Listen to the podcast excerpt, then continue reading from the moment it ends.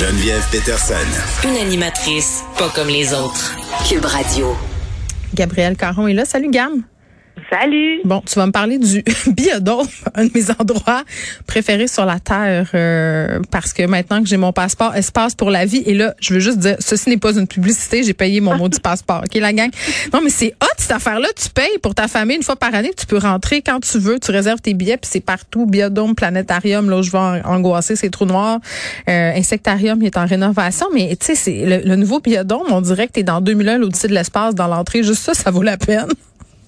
Mais oui, ah, mais là, fait que je comprends que tu es allé depuis sa réouverture, oh, tu tombé en amour. Je suis allée, j'ai vu des paresseux, puis je trouve que c'est une affaire qui est cool euh, avec la pandémie là, euh, c'est que comme c'est un nombre de personnes, en tout cas moi quand je suis allée, c'était un nombre de personnes contrôlées là, tu réservais ta plage horaire, pour une fois tu voyais quelque chose. Tu sais là, tu, Ouais. voyais pas juste la tête à Ginette puis au petit Matisse là qui restait devant euh, les animaux puis les petits singes pendant 28 heures ou qui se prenaient en selfie là, c'était pas pire.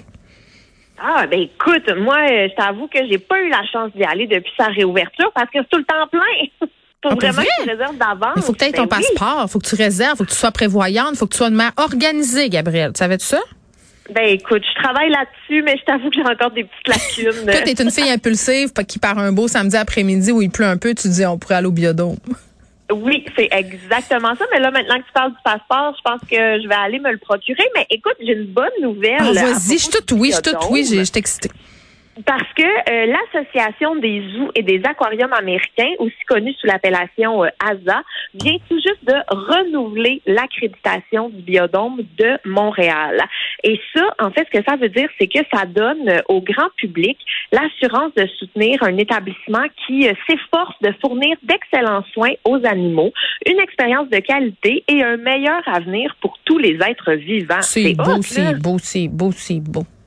Ben vraiment, puis surtout que euh, dans dans le, le résultat que le biodôme a reçu, ben, ils ont eu plusieurs mentions spéciales. Donc ils ont vraiment impressionné le comité d'experts indépendants qui était chargé de leur candidature. Donc on parle de la qualité du travail en matière de bien-être animal, des efforts soutenus et couronnés de succès en matière de reproduction de certaines espèces animales, des soins vétérinaires de qualité, le nombre et la qualité des projets de conservation, Mm. les efforts des travaux de recherche. Donc vraiment, là, le biodôme peut être fier de lui et nous aussi, on peut être fiers de l'encourager. Oui, il y a des zoos euh, qui devraient peut-être prendre des notes. C'est ce que j'ai envie de dire. Hein? Euh, J'en ai parlé plusieurs fois. Moi, ma relation aux zoos euh, est assez, euh, est assez claire. Je, je, je, je, je, t'ass- je compte les zoos en général, là, pour de vrai, là, à part des endroits où on fait euh, justement de la recherche ou avec des objectifs scientifiques. Là. Moi, les zoos, pour juste aller wirer des animaux, euh, j'ai bien de la misère avec ça. Ben, ben, ben, Ben, ben, ben de la misère. Ah, je comprends totalement, mais puis je trouvais ça intéressant aussi parce qu'il y a seulement six autres institutions zoologiques qui Ouais. ont l'accréditation de l'ASA au Canada. Ouais. Et entre autres, le zoo Granby. Donc, on peut aller là, la conscience tranquille. Ils s'occupent bien des animaux, ils font de la recherche et euh, le côté éducatif aussi Ouais. est très présent dans les sauf que euh, l'éducation, moi, c'est ça que j'ai un petit bémol. euh, Ah. Oui, là, ben je veux dire, oui, le biodôme, c'est vraiment euh, un objectif d'éducation.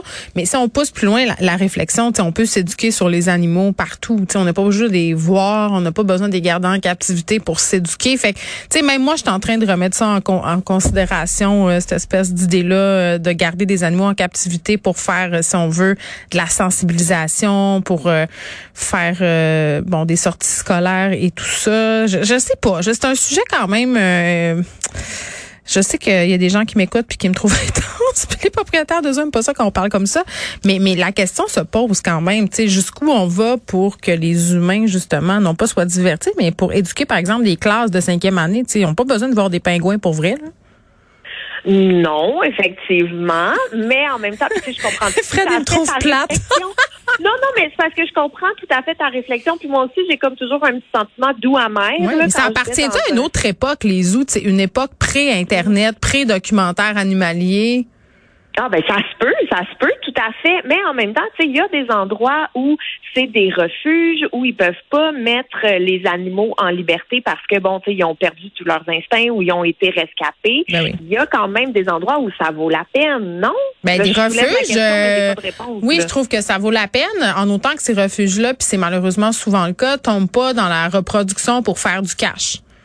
On Ah a vu ça dans certains zoos là, euh, des on va dans un autre zoo, pogner une girafe parce que ce zoo là ferme, donc cette girafe là, c'est un exemple que je donne là, pas d'endroit où aller, donc on la on la on la secourt entre guillemets, mais finalement ce qu'on apprend un peu plus tard, c'est qu'on fait de la reproduction puis qu'on vend d'autres zoos. Donc tu sais, il y, a tout, il y a tout. Moi j'ai un peu trop écouté euh, Tiger King. Mais c'est ça, j'allais dire, tu n'iras jamais sur le ranch de Tiger Non, King, non, finalement. non, je penserais pas, mais mais c'est toujours un peu, euh, tu sais, on, on, on aime les animaux, les humains. Là, je pense que notre relation avec les, les, les animaux est, est là depuis tellement longtemps. Puis à un moment donné, je pense qu'on va se rendre compte que les zoos c'est un peu comme nager avec les dauphins. Tu sais, je veux dire, ça a l'air cute, puis tu veux le faire, puis égoïstement, tu veux. C'est le fun d'approcher des animaux sauvages, les voir de près, euh, montrer ça à tes enfants. Mais quand on s'attarde un peu à comment ils se sentent ces animaux-là, puis est-ce que c'est vraiment euh, bon pour eux d'être gardés en captivité, ben souvent euh, la réponse c'est non. Tu sais, je pense que les zoos à un moment donné, il y en aura plus. Vraiment. Oui, euh, oui, je suis à la même place que toi. D'ailleurs, je vais en profiter pour souligner le merveilleux documentaire Blackfish. Oh mon Dieu. si Ah. Écoute, j'en ai vu des, je l'ai vu puis je j'en parle souvent à l'émission parce que moi, je, j'allais souvent en Floride avec mes parents quand j'étais petite puis j'allais au SeaWorld à Miami Ouais. voir la baleine Lolita puis je, je- écoute, je l'aimais la baleine. C'est un, c'est un, orque Lolita là. Euh, bon, un épaulard en, dans un, un autre mot, synonyme de. Puis j'avais le toutou Lolita, j'avais des figurines, je tripais vraiment là, j'avais écouté mon ami Willy puis tout puis tout puis Ben oui. après ça quand j'avais écouté Blackfish où on explique grosso modo à quel point c'est cruel de garder euh, un animal comme un épauleur en captivité, je me sentais tellement mal rétrospectivement mais on le savait pas. Je dire, Ben moi je le savais ça, pas. mais en même temps, comme tu dis, peut-être que c'est une époque révolue, puis que Mais les gens euh, le savent maintenant, il y a comme plus d'excuses, tu sais. Mais aller au Ouais. biodôme quand même. Mais le biodôme est accrédité, il s'occupe bien des Oui, animaux. mais, mais ultimement, en tout cas, je ne sais pas si ce genre de, de lieu-là va, va survivre euh, très, très longtemps dans le temps, mais je, je doute pas euh, vraiment, euh, c'est le fun pour tout le monde d'y aller, puis je doute pas nullement de la, de- des bons traitements que reçoivent euh, les animaux au biodôme. Euh, bonne nouvelle pour les femmes enceintes du nord de l'île de Montréal, c'est ça que tu veux me parler? Ben oui, écoute, et là, C'est très niché comme sujet, juste Oui, les gens oui, du nord de Montréal. Les femmes enceintes du nord de l'île de Montréal qui vont accoucher hiver, printemps 2022. Donc, OK, fait que euh, c'est pas nous autres, ça, Gab, on n'est pas là-dedans. Ben, ben non, c'est pas nous autres. En tout cas, à moins que je sois enceinte sans le savoir. Ah, on ça s'est déjà vu, hein? Il y a des émissions hein, qui s'appellent de même, tu le sais. Je le sais, je le sais, mais je suis pas, euh, je suis pas filmée en ce moment, donc Ok, je pense pas que c'est mon cas. Mais euh, une nouvelle maison de naissance, donc, qui va ouvrir en février 2022, la maison des naissances euh, Marie-Paul Lantier. Marie-Paul Lantier, qui est une pionnière euh, des sages-femmes au Québec, qui a débuté sa carrière en 1978 et qui est décédée début 2020. Donc, c'est comme un bel hommage qu'on lui rend avec cette maison des naissances-là. Pour vous situer un peu, là, c'est situé proche du métro Sauvé Mhm. ou dans le nord de l'île. Et ça s'adresse vraiment aux femmes qui ont une grossesse normale, parce qu'on le sait, pour accoucher en maison de naissance, euh, on n'a pas de naissance. Oui, on s'en est parlé dans, dans ton balado. Balado. j'ai fait un humain. D'ailleurs, j'invite vraiment les gens à aller l'écouter, surtout l'épisode où j'en parle, en fait. Oui. sans gêne et sans pudeur. Moi, je j'ai pas de problème avec ça, me penser bonne. Continue. Mais on s'adresse vraiment donc à la clientèle de Huntsic, Cartierville, Oui. Saint-Laurent, Villeray, Montréal-Nord, euh, Petite Patrie. Et là, j'ai encore, j'ai quand même envie de vous dire, soyez patiente euh, ou chanceuse, là, parce Oui, que c'est il y aura ça. seulement quatre chambres. Euh, Pourquoi? il n'y a pas plus de sages-femmes, de maisons de naissance, au Québec? C'est une demande. Il y a plein de gens qui voudraient accoucher de cette façon-là. Ça coûte moins cher au système de la santé aussi. C'est vraiment une aberration qu'on soit si reculé par rapport euh, à ces questions-là. Et là, je niaisais Gabriel en disant d'aller écouter mon épisode, mais je- Oui. moi, je dis aux gens, allez écouter toutes, euh, tous les épisodes de ton balado. J'ai fait un humain. C'est vraiment